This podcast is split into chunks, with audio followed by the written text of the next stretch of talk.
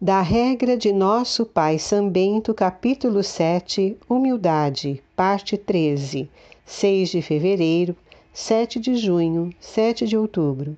O nono degrau da humildade consiste em que o monge reprima sua língua, guardando o silêncio. Não fale sem ser interrogado, uma vez que nos ensina a Escritura. Falando muito, não se evita o pecado. E o homem falador não trilha bom caminho na terra.